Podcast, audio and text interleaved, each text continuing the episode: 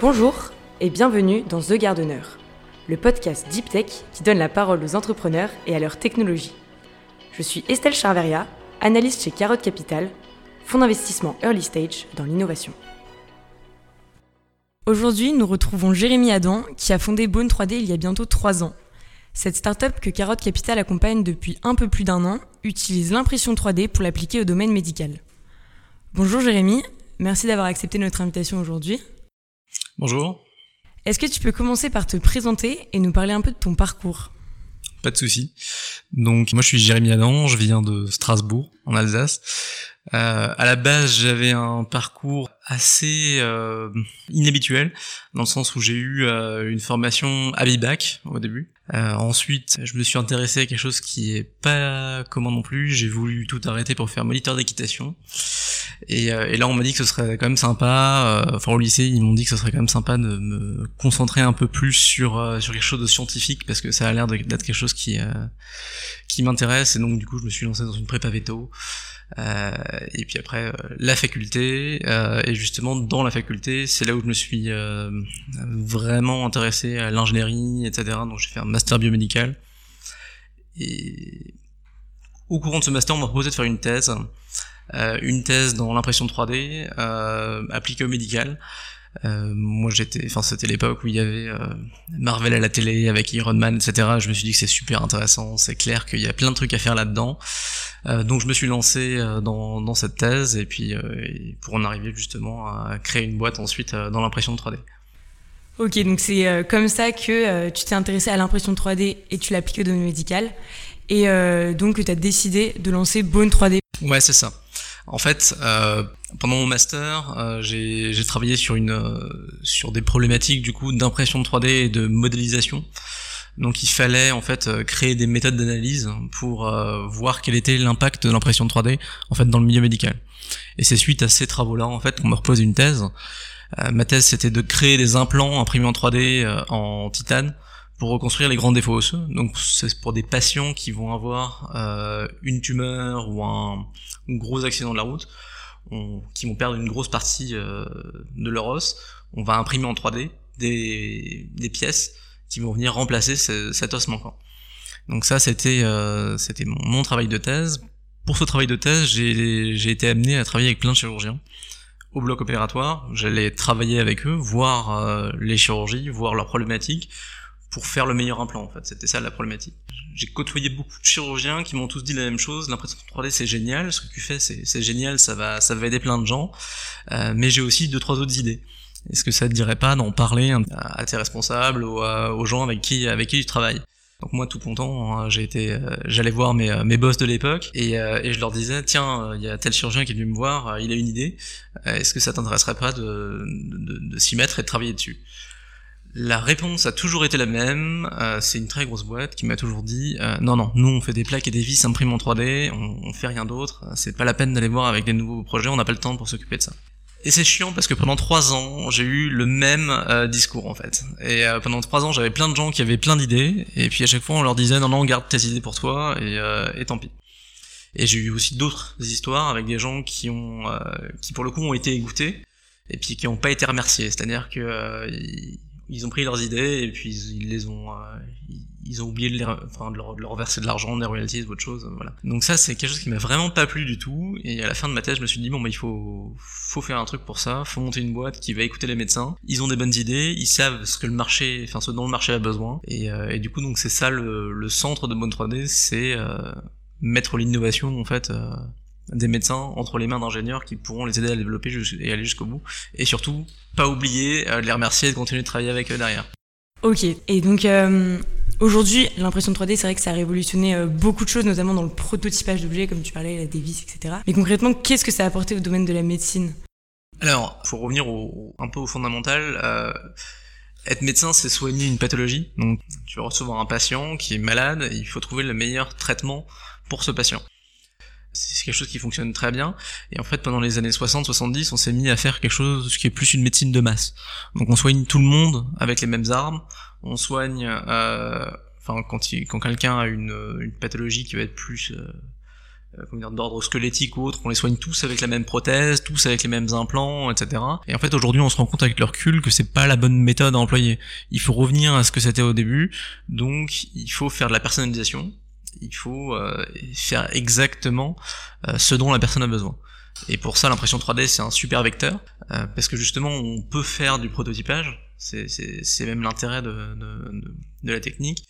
Et comme on peut faire du prototypage, on peut soigner les, on peut soigner les patients pour exactement leur pathologie à eux. Quand on va faire une prothèse, quand on va faire un implant, on va le dessiner spécifiquement pour ce patient. Ça va être quelque chose qui va être fait sur mesure pour le patient, et plus quelque chose qui est fait pour un, un américain d'un mètre 80 euh, qui fait du sport tous les jours, etc. Voilà, comme euh, la plupart des prothèses qui sont posées aujourd'hui. Et donc, euh, dans quel cas exactement on peut faire appel à Bone 3D Bone 3D, donc c'est la société que j'ai créée. On a trois gros piliers. Aujourd'hui, d'un côté, on a des dispositifs médicaux, donc sur mesure, imprimés en 3D. C'est exactement ce que je viens de raconter, comme pour les prothèses par exemple. Ça peut être un guide chirurgical. Euh, imaginons il a une, euh, on a une tumeur qui est placée euh, quelque part sur un os. On va dessiner en fait un objet qui va venir se poser sur l'os d'une seule manière possible, puisqu'il est fait complètement sur mesure, et qui va permettre au chirurgien de découper la tumeur exactement à l'endroit où elle est, et pour ne pas atteindre d'autres tissus qui sont alentour. Donc ça, ce sont nos dispositifs médicaux. À côté, on a des simulateurs de chirurgie. Donc les simulateurs de chirurgie, ce sont des objets multimatières qui visent à remplacer le cadavre. Je m'explique. Euh, quand on veut apprendre la chirurgie, il faut, euh, il faut apprendre à disséquer, il faut apprendre à regarder, il faut apprendre l'anatomie. Et on dit, c'est des choses qu'on peut faire avec un cadavre. Donc c'est-à-dire qu'on va pouvoir, euh, on va pouvoir le voir, on va pouvoir le, disséquer, on va pouvoir regarder la façon dont il, fonctionne, la façon dont on agencé les différents, les différents organes et tout. En revanche, on peut pas apprendre à opérer, puisque par définition, un cadavre c'est quelqu'un qui est décédé. Euh, ce sont souvent des gens qui ont donné leur corps à la science, donc qui sont décédés de mort naturelle, qui n'ont pas de pathologie spécifique, qui n'ont pas de malformation et qui n'ont pas de trauma non plus, donc il n'y a rien opéré en fait. On, on, peut ouvrir, on peut regarder, mais on peut pas s'entraîner à réaliser un geste qui va sauver la vie de quelqu'un derrière. Donc pour ça aujourd'hui on a développé nos simulateurs de chirurgie qui vont permettre d'éviter d'apprendre sur le vrai patient, parce qu'aujourd'hui c'est comme ça qu'on forme les jeunes chirurgiens, on les emmène lors des chirurgies, on les, on les fait essayer sur un vrai patient. Et bien sûr, le chirurgien est là et puis il fait en sorte que tout se passe dans, dans les meilleures conditions, mais c'est clair que pour le, pour le jeune euh, apprenti, c'est beaucoup plus intéressant et beaucoup plus formateur de pouvoir le faire sans stress euh, sur, un, sur un objet tiers. Donc ça, ce sont nos simulateurs de chirurgie. Pour arriver à ce niveau en fait de euh, d'attente, parce que aujourd'hui le, le, chirurgien il attend euh, il attend quelque chose qui reproduit vraiment les vraies, euh, vraies sensations euh, d'un corps humain, donc quelque chose qui va se casser comme de l'os, qui va se suturer comme de l'os, qui va se percer comme de l'os. Et pour faire ça, avec nos simulateurs, aujourd'hui, on travaille avec des grandes écoles d'ingénieurs, là où on fait justement des essais qui sont à la fois sur nos modèles et à la fois sur des cadavres. L'idée, c'est de reproduire, hein, de faire en sorte d'améliorer nos modèles jusqu'à ce qu'on arrive à quelque chose qui est très très proche du cadavre. Donc aujourd'hui, on a des modèles anatomiques qui nous permettent d'avoir un vrai rendu et un vrai retour euh, quand on fait une chirurgie dessus. Ce qui n'a rien à voir avec les simulateurs de chirurgie euh, classiques qu'on trouve aujourd'hui dans le commerce, qui sont des simulateurs de réalité augmentée ou de réalité virtuelle. Vous avez deux mètres de PlayStation dans les mains et puis vous vous baladez dans un dans un avatar alors c'est très bien, c'est très joli, euh, mais vous avez, vous apprenez pas à la fin à suturer, vous apprenez pas à, percer, vous apprenez pas à faire une ostotomie, voilà. Ça c'est des choses qu'on peut faire sur le simulateur et pas sur des simulateurs virtuels. Et enfin, euh, on fait euh, à Bonne 3D donc des plateformes d'impression 3D euh, dédiées aux services de soins. Euh, donc là, en fait, les, les, deux premières choses que je vous ai expliquées, donc les dispositifs médicaux et les simulateurs de chirurgie, on les imprime grâce à des imprimantes qui sont aujourd'hui chez nous à Bonne 3D. Et là, l'idée, c'est de mettre les imprimantes directement chez les médecins. Donc les imprimantes sont soit à proximité immédiate des hôpitaux, soit dans les hôpitaux directement, et elles permettent d'adresser tout un tas de besoins à l'intérieur de l'hôpital. Donc euh, s'il y a des besoins pour des dispositifs médicaux, justement, ils sont imprimés directement sur place. S'il y a des besoins de simulateurs de chirurgie, ils sont imprimés directement sur place. Mais du coup, vu que ces outils-là permettent de faire plein de choses et qui sont à proximité des hôpitaux, on s'est mis à faire plein d'autres choses aussi. Euh, travailler dans l'hôpital pour justement améliorer la vitesse euh, de réalisation des innovations de la médecin un médecin qui vient nous voir, là où les ingénieurs sont déjà sur place, et là on peut imprimer les prototypes sur place en 24-48 heures, c'est un peu une révolution, ça permet d'aller beaucoup plus vite pour tous les autres projets qu'on pourrait, potentiellement avoir. Idem, sur place en hôpital, ça fait pas que soigner, ça fait pas que enseigner, euh, ça fonctionne aussi, et pour que ça fonctionne, euh, il va y avoir besoin de, euh, pièces de rechange, de, pièces de maintenance, etc. Et aujourd'hui, nos machines qui sont sur place permettent de faire aussi tout ça, justement. D'adresser tout un tas de besoins à l'intérieur de l'hôpital, qui permet de le rentabiliser et de faire énormément d'économies. L'exemple que je prends toujours, c'est avec une armoire. aujourd'hui, dans un hôpital, quand vous avez une poignée de porte qui est cassée sur une armoire, en général, on jette l'armoire et puis on en rachète une nouvelle. Euh, maintenant, avec ces machines-là, en fait, on imprime directement sur mesure euh, la poignée de porte qui, qui est manquante et du coup on n'est pas obligé de racheter l'armoire, on peut la réparer. Euh, c'est pareil aujourd'hui pour euh, des tiroirs et puis des choses qui sont beaucoup plus complexes, hein. ça va jusqu'à des capots d'IRM par exemple qui seraient endommagés par un brancardier ne pas avoir une IRM qui tourne pendant euh, pendant 3-4 jours le temps d'intervention, euh, c'est quelque chose qui porte beaucoup préjudice à l'hôpital et puis le fait de pouvoir le réparer en quelques heures, c'est euh, quelque chose d'absolument euh, nouveau et qu'on peut faire avec nos plateformes. Et donc pour revenir sur les simulateurs chirurgicaux que vous proposez, est-ce qu'aujourd'hui vous êtes capable de reproduire n'importe quelle pathologie en tenant compte à la fois des tissus durs et des tissus mous? Alors, Aujourd'hui, on, a justement, on a du dur, on a du mou. On peut pas encore faire toutes les pathologies. Euh, on est limité en fait par les capacités de notre imprimante. Donc notre imprimante aujourd'hui, elle nous permet de faire des choses qui sont euh, tout ce qui va être cartilagineux, osseux, euh, quelques muqueuses, on va arriver à les faire. Et par contre, dès qu'on va aller arriver sur des organes mous, c'est plus complexe. Aujourd'hui, on est en train de travailler justement sur les matériaux.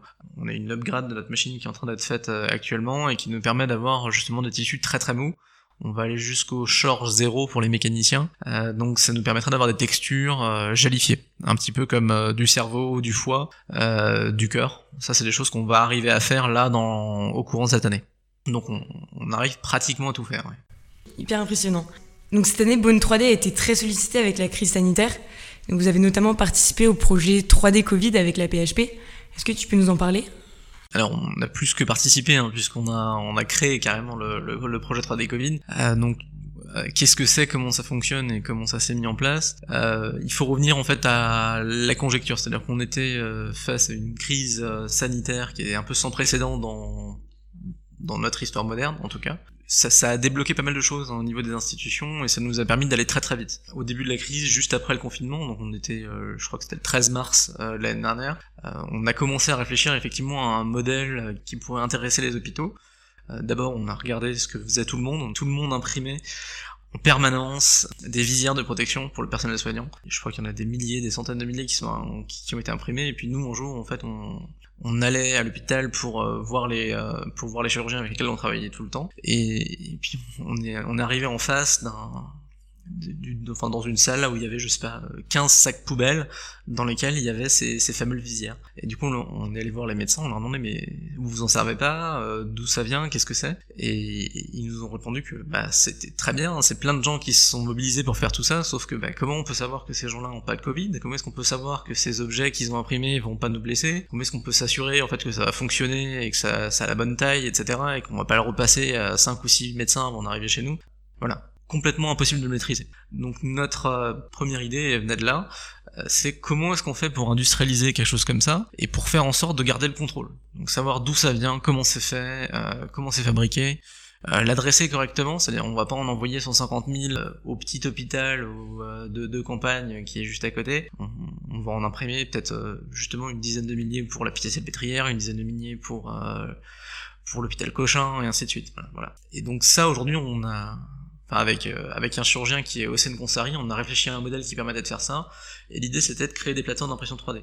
Ce qui est assez rigolo, c'est que tout au début de Bone 3D, une des idées c'était de faire des, des, plâtres et des attelles imprimés en 3D, euh, notamment pour les stations de ski. On s'est dit que ce serait super intéressant d'avoir des, euh, des imprimantes 3D à proximité des stations de ski pour faire des, des plâtres pour tous les gens qui vont se casser la, jambe au, ski. En fait, c'est un peu la même idée qu'on avait là, c'est-à-dire que c'est du coup mettre le moyen de production juste à proximité immédiate euh, des soignants. Euh, et, donc ce modèle, on y réfléchit, on s'est dit que ce serait intéressant d'avoir des machines et des ingénieurs, les deux en même temps, au même endroit, dans l'hôpital. Ça permettrait de faciliter les interactions qu'on fait par ailleurs tous les jours avec Moon 3D. C'est-à-dire que je vous ai dit tout au début, l'histoire de Moon 3D, c'est d'écouter les médecins, d'écouter leurs idées et puis de, les mettre en pratique. Là, c'est un vrai booster en fait, ce, ce modèle d'imprimante 3D intra-hospitalier parce que ça permet d'avoir les ingénieurs et les machines au même endroit, et de coup de chanter en fait tous les process de, de prototypage rapide. Et donc concrètement, qu'est-ce que vous avez proposé à l'APHP depuis le début de la crise sanitaire en mars 2020 On était du coup pendant le confinement, on a soumis en fait un, un schéma euh, qui était un schéma où on mettait une soixantaine d'imprimantes à l'intérieur d'un hôpital euh, de l'APHP pour adresser les besoins de 49 000 soignants donc les 49 000 soignants de la PHP. On est arrivé à un modèle là où il fallait à peu près 60 imprimantes. Euh, L'idée à la base c'était de faire trois euh, trois dispositifs, donc euh, les protèges poignées de porte pour que les gens puissent ouvrir les, poignées de porte euh, avec les coudes, euh, les fameuses visières, des, des, masques, des lunettes, des, des pouces-boutons, etc. Donc la technologie vers laquelle on s'est orienté, c'est le dépôt fil. On a fait le choix d'utiliser des machines qui sont euh, des machines industrielles, qui ont des enceintes fermées et qui permettent de tout contrôler. Donc on contrôle euh, l'atmosphère en fait qui est autour des pièces. Ce modèle-là, on l'a soumis à Martin Hirsch, qui est le président, enfin qui est le directeur général pardon de, de la PHP. C'était le 29, euh, le 29 mars, euh, pendant la nuit du, euh, du 30 mars, je crois, on a eu, on a eu le logo, on a eu le, notre, notre marché public qui a été signé le 1er, le 1er avril, et, euh, et, et, les machines ont été installées le 3 avril. Enfin, ont commencé à fonctionner le 3 avril. Elles sont arrivées le 2 et puis elles ont commencé à fonctionner le 3. Donc on a mis en place en fait tout un process euh, avec le fabricant de machines pour arriver à avoir euh, des machines qui, qui, étaient en Israël et, euh, et à Berlin en l'espace de 4 jours pour qu'elles arrivent euh, ici jusqu'à Paris. On a eu entre temps d'ailleurs hein, la position là où elle est, là où, là où elle est de ces plateformes, donc c'est à l'hôpital Cochin, dans l'abbaye de l'hôpital Cochin, et aujourd'hui il y a 60 imprimantes qui tournent depuis euh, depuis lors à l'abbaye de l'hôpital Cochin. Elles ont imprimé pendant la période de crise, donc pendant les 2-3 mois euh, qui ont suivi, euh, plus d'une vingtaine de milliers de pièces qui ont été servir les le personnel hospitalier. Et très rapidement en fait on s'est rendu compte justement de ce que je vous ce dont je vous parlais tout à l'heure euh, que dans l'hôpital il n'y avait pas que des soignants il n'y avait pas que des gens qui, euh, qui, qui voulaient enseigner non plus. Il y avait aussi plein de bah, plein de services d'entretien plein de services de maintenance euh, plein de services administratifs. Et en fait tous ces gens là sont venus naturellement à la plateforme d'impression 3D euh, pour nous soumettre leurs besoins. Voilà. Euh, j'ai tel tiroir qui est cassé j'ai j'ai des dispositifs médicaux qui sont des sondes pour pour aller chercher des choses jusqu'au cœur du patient. Le problème c'est que j'ai rien pour les accrocher. Comment je fais euh, Et bah, du coup, toutes ces problématiques-là, en fait, qui sont arrivées au fur et à mesure, on les a toutes traitées. Ça prend en général entre 24 et 48 heures pour être traité. C'est pas un problème médical directement, mais c'est un problème qui permet de faciliter les soins, d'optimiser les soins, etc. Et ça, aujourd'hui, c'est ce qu'on fait euh, tous les jours à la plateforme d'impression de 3D. Donc, d'un côté, vous avez des choses qui sont très médicales, des modèles anatomiques, des dispositifs médicaux sur lesquels on est en train de travailler avec les autorités réglementaires pour pouvoir les distribuer dans les hôpitaux. Euh, ensuite, il y a toute la partie euh, bah justement euh, maintenance, etc. Et pour terminer, il y a toute une partie euh, prototypage, innovation. Donc tous les objets, toutes les idées euh, qui arrivent de la part des médecins euh, et qui transitent par la plateforme, aujourd'hui sont étudiées. voilà. Hyper clair et hyper intéressant. D'extérieur, on a l'impression que changer quelque chose dans le monde médical, ça prend énormément de temps. Est-ce que tu penses que le Covid a permis de changer ça? Alors, oui. Euh, en fait, le Covid nous a replongé un petit peu dans du... Euh, euh, enfin, c'est pas forcément une super analogie ce que je suis en train de faire, mais, euh, mais c'est, un peu ça. On est un petit peu en période de guerre.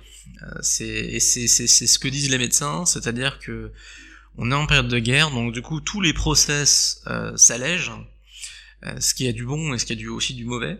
Euh, donc, euh, comme les process s'allègent, il y a beaucoup d'idées qui, euh, qui fleurissent et du coup, il y a beaucoup de projets qui, qui, voient, le, qui voient le jour. L'autre côté, le travers de ça, c'est que forcément, toute la régulation, toute, le, toute l'atmosphère réglementaire, etc. qu'on a mis en place euh, pour éviter euh, des problèmes, bah, tout ça en fait c'est des choses qui sont euh, qui sont affaiblies. Et du coup il faut bien faire attention à respecter toujours bah, tout le process réglementaire à mettre en place, etc. Et ça c'est aujourd'hui c'est des choses qu'on qu'on, porte avec Bone 3D, donc c'est on met notre process qualité en place, nos, c'est, ce sont nos ingénieurs qui s'occupent des machines et pas n'importe qui pour que le process qualité soit respecté. idem pour tout ce qui est réglementaire, etc. Donc c'est vrai que ça prend beaucoup de temps de faire changer des choses dans le, dans le milieu médical, mais effectivement, la conjecture actuelle, c'est une conjecture de crise, une conjecture de guerre. Et en, temps de guerre, bah, on, veut soigner des gens, on veut sauver des vies. On n'a pas envie de, euh, de se dire, ouais, bah, si, si il faut que je le sauve, il faut d'abord que je fasse signer tel papier par telle personne, et puis ensuite, voilà. Euh, d'un point de vue plus personnel, qu'est-ce qui t'a poussé à te lancer dans cette aventure entrepreneuriale? Est-ce que tu savais il y a 10 ans que tu voudrais un jour créer une start-up? Alors, une startup, je sais pas, euh, une entreprise peut-être. Euh, mon, mon papa est quelqu'un qui a beaucoup, beaucoup créé de boîtes et qui gère beaucoup de sociétés. Donc, euh, depuis que je suis tout petit, je me dis que ce serait, euh, ce serait sympa de faire comme mon père. Enfin, tout le monde fait, c'est un peu le schéma de tout le monde. C'est quelque chose qui est vachement, enfin, vous l'avez compris avec mon parcours tout à l'heure, c'est quelque chose qui est pas du tout ressorti au, au gré de mon parcours. À un moment, je me suis dit que je pourrais créer mon cabinet vétérinaire mais c'est pas pas forcément une vocation à la base c'est quelque chose qui m'est plus euh, voilà je me suis dit qu'il y avait une belle opportunité à saisir. Et euh, et du coup euh, du coup je me suis lancé. Et puis effectivement j'avais moins de freins parce que je me suis dit bon ben mon, père arrive à le faire pourquoi j'y arriverai pas? Et puis effectivement autour de moi il y avait plein de gens qui étaient qui avaient déjà commencé à faire à faire ça. Donc voilà je me suis lancé un peu désinhibé c'est ça comme ça que ça s'est fait. Est-ce que tu peux nous parler du principal obstacle que tu as rencontré depuis le début de Bone 3D alors, le principal obstacle, c'est, je pense, le... Euh, enfin, je pense que c'est le principal obstacle d'ailleurs des, entrepreneurs de manière générale, c'est euh, de, de, de, franchir les barrières. C'est-à-dire que on a toujours peur au début, on se dit ouais mais c'est plein d'argent, euh, je pourrais m'en servir pour mes projets personnels, je pourrais, je pourrais faire autre chose. Et en fait, il faut se mettre en danger quand on veut être entrepreneur. Donc le, le premier obstacle, c'est ça, c'est de se, c'est de se dire ok aujourd'hui j'ai plein de sûreté, je me mets en danger pour faire quelque chose qui potentiellement euh, va, va apporter plus de sûreté derrière.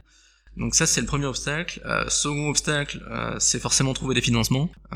Aujourd'hui, ça c'est quelque chose qui est facile à faire entre guillemets dans les toutes premières heures de la vie d'une société, parce que il y a plein de gens autour de soi, on a plein d'amis, on a plein d'amis d'amis qui, qui vont dire qu'ils vont investir dans la société, etc. Donc le love money c'est facile à lever au démarrage. Euh, par contre, dès qu'il faut trouver des relais qui sont plus sérieux, donc euh, les premières phases d'amorçage, euh, les, les, premiers les premiers pitchs, etc. Voilà, ça c'est un truc sur lequel il faut il faut se il faut se poser, il faut réfléchir, il faut s'entraîner aussi beaucoup. Et puis ensuite, ensuite c'est surtout trouver des conseils. Il faut bien s'entourer, trouver des bonnes personnes euh, qui, qui vont vous donner plein d'idées différentes. Et puis ensuite, c'est à vous, entrepreneurs, de faire le tri là-dedans. Euh, pour arriver à naviguer euh, et, puis à poser les, euh, les briques de ce que vous voulez faire. Vu qu'on est encore au début de l'année, là, qu'est-ce qu'on pourrait te souhaiter pour 2021 alors, euh, 2021, c'est une année sur laquelle on a on a beaucoup beaucoup de, de, projets. déjà d'un point de vue RH avec Bonne 3D, euh, donc trouver les bonnes personnes encore une fois pour faire écho à ce que je viens de dire. ensuite, on a beaucoup de projets qui sont en train de qui sont en train de voir le jour. J'aimerais bien qu'il y en ait au, bas mot un, bon 80% qui voit le jour. Euh, et, puis on, va certainement passer par une étape de levée de fonds encore, donc euh, arriver à ce qui se passe sans encombre et puis euh, à, hauteur de nos, de nos expectations. En espérant que tout se passe comme prévu. Pour finir, est-ce que tu aurais un conseil pour ceux qui aimeraient se lancer dans l'entrepreneuriat? Alors ouais, quand vous voulez faire quelque chose, faut prendre plein de sons de cloche, plein plein plein. il faut prendre plein de conseils partout. Euh, pas hésiter à aller voir des gens qui sont euh, vachement qualifiés, etc. Donc pas, hésiter à aller euh, enfoncer des portes sur des gens que vous penseriez jamais avoir à parler. Moi aujourd'hui, ça m'est déjà arrivé d'envoyer des mails ou d'appeler des, des ambassadeurs, des, des personnalisés, etc. Parce que parce qu'aujourd'hui vous avez le pouvoir de le faire. Donc c'est mon conseil, ce serait de pas avoir peur d'enfoncer des portes et puis de s'entourer des bonnes personnes. Voilà. Merci beaucoup pour ce beau conseil. Je te remercie Jérémy, c'était un plaisir d'échanger avec toi. Merci beaucoup. Si vous êtes intéressé par Bone 3D, vous pouvez retrouver Jérémy Adam sur LinkedIn. Et si vous voulez avoir plus d'informations, vous pouvez également aller sur leur site internet bone3d.com. C'est déjà la fin de ce podcast. Si vous l'avez aimé, n'hésitez pas à le partager autour de vous et à mettre 5 étoiles sur Apple Podcast. Ça nous aide beaucoup. Vous pouvez me faire un retour directement par LinkedIn et si vous êtes entrepreneur, vous pouvez aller sur notre site internet carotte.capital ou nous contacter par email à contact@carotte.capital. À bientôt.